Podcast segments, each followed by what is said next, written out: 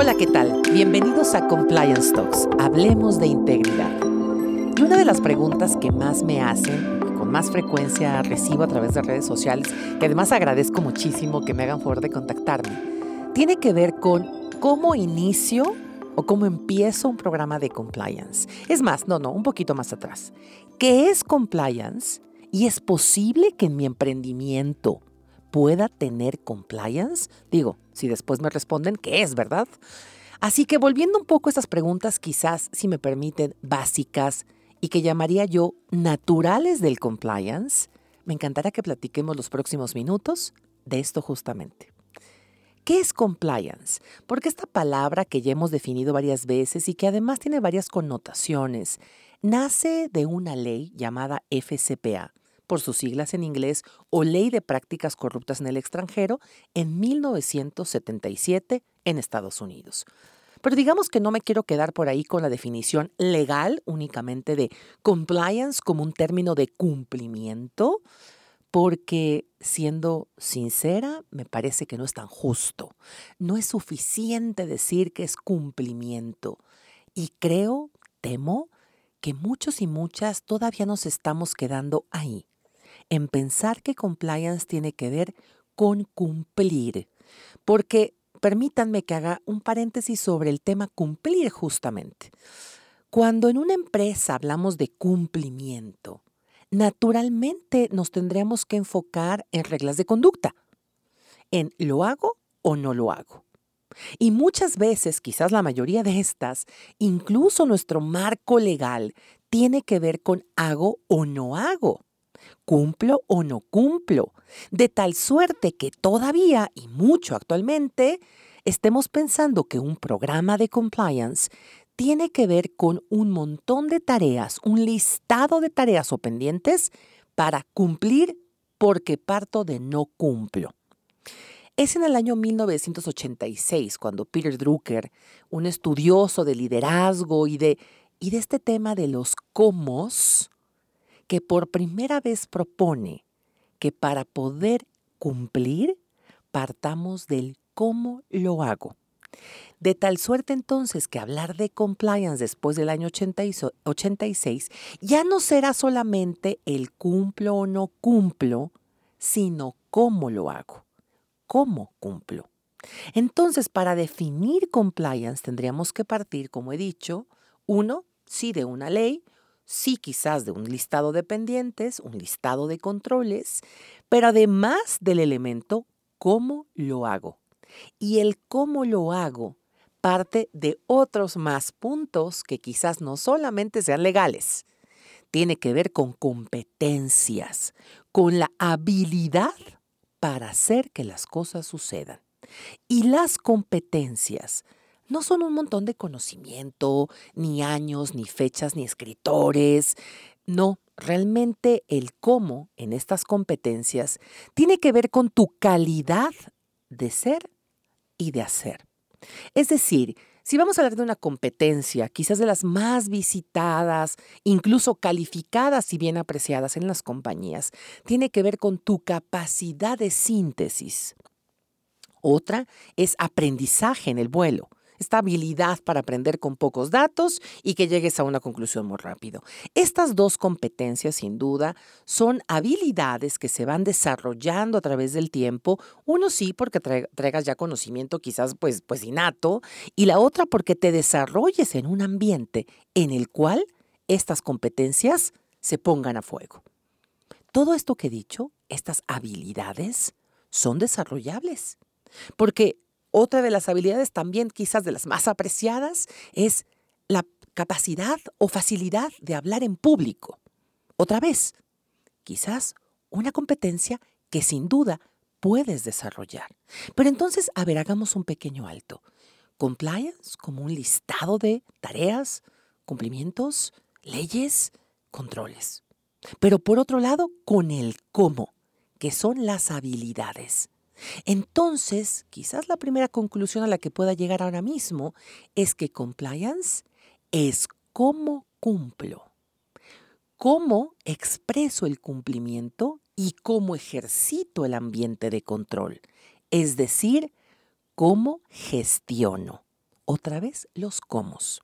De tal suerte que entonces si es el cómo gestiono, cómo controlo, cómo cumplo, estamos hablando de una materia totalmente entrenable.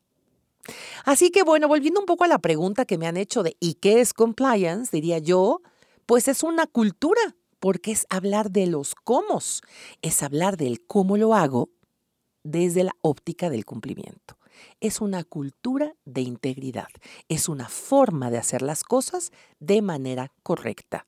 Eso es compliance. Partamos entonces que si es el cómo hago las cosas, si es esta cultura de integridad, quizás con ello responda la, siguiente, la segunda pregunta, que es si en mi emprendimiento yo puedo tener compliance. Y yo te contestaría para ti que me hiciste esa pregunta hace muy poquito, el claro que puedes, es más, yo te diría, necesitas tenerlo. Y necesitas desde una óptica de la generación de estándares. Ok, vamos a otro paréntesis pequeño. ¿Qué es esto de la generación de estándares? Suena tan fifi y de verdad que no quiero irme por ahí perdiendo desde el tema de control y, y habilidades, sino de algo mucho más básico.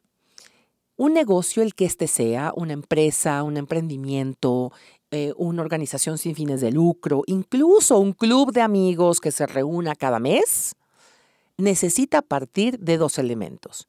¿Quiénes somos y a dónde vamos? ¿Quiénes somos? ¿Nos, ¿Quiénes nos integramos? ¿Quiénes nos juntamos? Esta bola de amigas, este grupo social. ¿Quiénes somos? Leernos quiénes somos.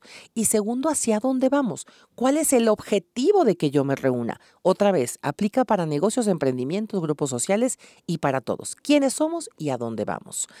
Normalmente el a dónde vamos es una respuesta que se da desde liderazgo, desde la persona que va marcando la pauta, marcando el control, el organizador, la amiga que nunca se le olvidan los cumpleaños, un poco esta óptica de quién va ordenando. Quizás ella o él sea quien proponga hacia dónde vamos. ¿Por qué no nos juntamos? ¿Por qué no hacemos esto? Para, y ahí viene la respuesta. Pero en un emprendimiento no siempre es muy claro ni quiénes somos, hablando desde clientes y proveedores, y tampoco hacia dónde vamos. ¿A qué me refiero con hacia dónde vamos? Tu objetivo del negocio. Algo que hemos encontrado y que a nivel internacional se ha documentado en un estándar llamado ISO 37301, que habla de sistemas de gestión de compliance, nos dice que para lograr un objetivo de negocio debes partir por los cimientos básicos que tiene que ver con orden y control. Otra vez, pensemos un poco en este grupo de amigos que nos reunimos cada mes para festejar cumpleaños. Orden y control. Lo primero quizás sea listar todos los integrantes y también poner sus fechas de cumpleaños. Y un control quizás resulte el de, mm, ¿y si nos cooperamos para regalarle entre todos y todas un regalo de cumpleaños al festejado por mes? En ese momento estamos poniendo orden y control. Y son las bases simples para que este grupo informal funcione. Imagina tú en tu emprendimiento este orden y control, este básico de quiénes somos, cómo nos integramos, cómo funcionamos y hacia dónde vamos. Resulta que estas formas, que suenan bastante simples, debo decirles, em, la verdad no lo son. Ya era una gran compañía pensando en estas organizaciones incluso transnacionales. De pronto lo que hace, en, voy a decir, la oficina de México, quizás no conecte con la oficina de Argentina o tampoco con la de Colombia. Resulta que quienes somos hoy ya no es tan claro y hacia dónde vamos menos de tal suerte que es ahí donde compliance entra de forma muy natural para establecer este orden y control y sobre todo para fomentar con todo ello la cultura. Así que estos primeros minutos quise definirles estos dos conceptos básicos de qué es compliance y por qué en tu emprendimiento lo necesitas. No solamente que sea bonito, ni que se vea bien, ni que sea vendible, que todo lo anterior se aplica, sino además también que se necesite para que funcione. Un negocio al final del día, después de las más de 5 millones de empresas que tenemos en México, después de un análisis que incluso el INEGI ha publicado en el 2021, de por qué el 75%, de, 75 de estas compañías no pasan de los 5 años. La pregunta fue porque no hay un orden y control. Yo sé que más de una respuesta eh, que seguramente tienen en su mente es por un tema de inversión, es porque no pagaron los proveedores, no pagaban los clientes. Eh, no, no, tiene que ver más con un orden y control. ¿A qué nos referimos con este orden y control? Entonces, a estas políticas claras de quiénes somos y a dónde vamos. Además de ello, le voy a sumar un elemento adicional. ¿Cómo funcionamos? Compliance ha sido una gran respuesta para establecer estos controles de cómo funcionamos. Imaginen ustedes que a través de compliance podríamos claramente documentar y establecer políticas, procedimientos, rutinas de gestión, donde dejemos de forma bastante clara y transparente qué hace cada quien. Si volvemos otra vez a este número, donde el más del 70% de las compañías, de estas eh, pequeñas compañías, las pymes, no vivieron más de cierto tiempo, tiene que ver con orden y control, no con finanzas necesariamente. Quizás valdría la pena rascar un poquito más y entender, tiene que ver con producto, tiene que ver con logística, tiene que ver con la venta. Y por ahí una pregunta que le podríamos hacer a quien estaba en ventas. Oye, ¿y tu proceso está documentado? ¿Y todos sabían lo que tú hacías o tenías que hacer? ¿Tú estás claro o clara de lo que esperaban de ti? Porque hagan este ejercicio con sus equipos, por favor. Y seguramente se darán cuenta que más de uno o una dirá, no, nadie me dijo que tenía que hacer. Se supone que yo tengo que vender. Oye, ¿te van midiendo? No, midiendo cómo. Me siento a gusto. ¿Eso cuenta? No, bueno, no es suficiente que te sientas a gusto, que también me, encanta que, que suceda, ¿no? Pero no va por ahí, sino más bien que se estén cumpliendo las metas. Pregunta, ¿Tienes metas, si acaso, en este año? ¿Y las vas midiendo? Otra vez, y no me voy a ir al, inicio de la lista de pendientes, de hacer, hacer, hacer o no hacer, sino desde cómo lo estoy haciendo. Así es que entonces hasta acá les diría, compliance como esta gran cultura de integridad, basada en qué tenemos que hacer y en cómo lo hacemos, a través de competencias en orden y control. Y para este orden y control, estamos hablando entonces de una estructura. Una estructura que más de una vez he escuchado esto y me encanta esta frase, de, todas estas eh, empresas familiares que migran a familias empresarias. Es decir, que no basta nada más con la buena intención y de quienes somos, sino de una gran estructura. Y esta estructura que más adelante tendrá manitas, pies, cara, pero que sobre todo nos irá dictando el cómo ir haciendo que estas cosas funcionen. Así que quisiera pasar para contarles un poquito esta, esta segunda parte, algunos tips que se pueden llevar para que ya empiecen un programa de compliance en su emprendimiento, en su área de trabajo, en su equipo, quizás también en su familia. Partamos de algo eh, básico y la regla número uno, el quiénes somos. Pensando en un equipo de trabajo, el quiénes somos, es muy importante tener una jerarquía. Y con esto no me refiero a saber quién es el mandamás, ¿no? Típicamente, sino jerarquía entiéndase también estableciendo límites y controles de quién hace qué. Cuando esto es bastante claro, créanme que las cosas funcionan mejor. Pensemos que somos un equipo de cinco personas, donde hay quien a lo mejor eh, escriba, el otro publique, el otro o la otra haga el tema de marketing o la imagen, el último revise el contenido y quizás haya uno o una que cobre. Estos cinco elementos, si cada uno sabe qué tiene que hacer, el otro o la otra no lo va a eclipsar. El clásico ejemplo de, ah, es que pensé que tú lo harías. Y el otro conteste, no, si yo nunca lo hago, siempre lo haces tú. Y entonces este de imaginé, supuse, pensé, me han dicho, genera mucho, y esto es un concepto básico de compliance, desperdicio. Tiempo perdido haciendo lo mismo, rehaciendo, información va y viene, y al final el objetivo no se cumple. Así que regla número uno, genera esta jerarquización que no nada más hable de del, lugar, de quién manda, sino también de quién funciona y con qué funciona. Es decir, qué tiene que hacer cada quien entre funciograma, organigrama, pero qué tiene que hacer cada quien. Segunda regla de oro es que cada quien sepa qué se espera de sí. Esto no tiene que ser tan intuitivo como a veces sucede en las relaciones amorosas, ¿no? Yo me imagino que esperas que yo sea cariñosa. No, por favor, no hagamos el de yo me imagino, el yo creo que el otro sintió. Por favor, no. Partamos de saber qué esperas de mí. ¿Qué esperas que yo haga? Si me toca mi ejemplo, hablando un poco de los cinco personajes previos que dije en el ejemplo, pero pensando que a lo mejor a mí me toca publicar lo que esto sea, ¿qué esperan de mí? ¿Que publique el martes, el lunes, el viernes, a la misma hora, en la noche, en la mañana? Dime por favor qué esperas de mí.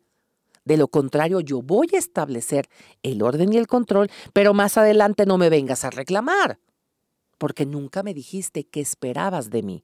Incluso es tan importante saber qué esperas de esta persona que más adelante cuando venga una evaluación podrás referenciar el que esperabas respecto de cómo ha ido avanzando. Así que regla número dos, ¿qué esperas de mí? Regla número tres, capacita. No es necesario el clásico de mientras no te diga nada todo vamos bien, no capacita, entrena a la gente en que en lo que esto tenga que ver con tu equipo. Si yo me dedico a publicar lo que esto sea otra vez, pues no partas de lecha ganitas. Esta clásica frase de le está echando ganitas. No, no, capacítalo capacítala, dale, bríndale conocimientos técnicos, habilidades, desarrollo, información, conocimiento, práctica, que se capacite, es necesario.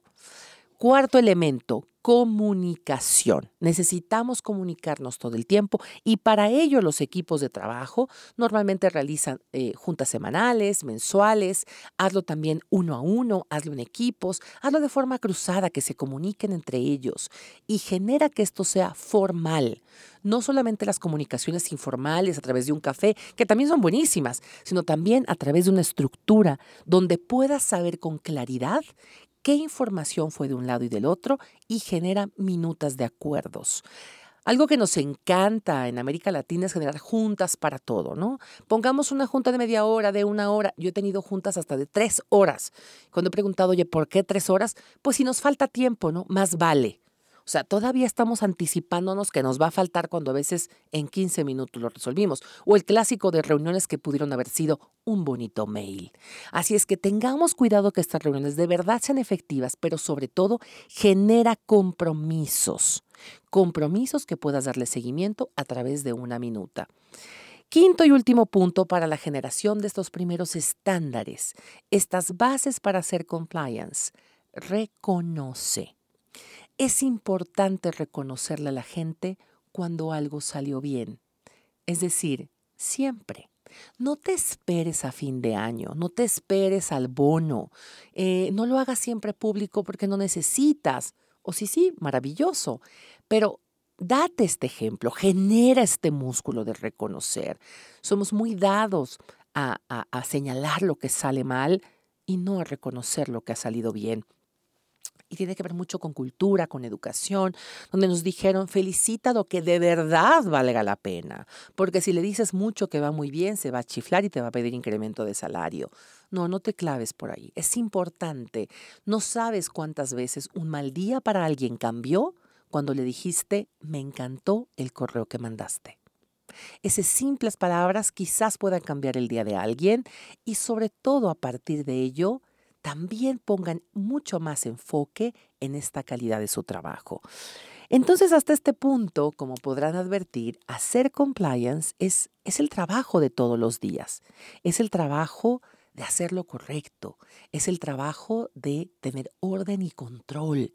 Ni siquiera hablé de leyes como a este nivel de profundidad, que si el tema penal, civil, regulatorio en términos corporativos, ambientales, me parece que hoy nuestro compliance de este 2022 nos demanda irnos a estos básicos, a estos puntos de origen, de donde podemos hablar de integridad como un concepto de uno, porque integridad es uno, es hacer lo correcto siempre pero iniciando desde lo que yo hago, generando este control y este ambiente que al final del día todo eso te ayudará para que tu compañía pase de esos tres años, pero sobre todo para que genere el apetito en nuestros clientes, proveedores y finalmente la joya de la corona tenga confianza, trascendencia a través del tiempo.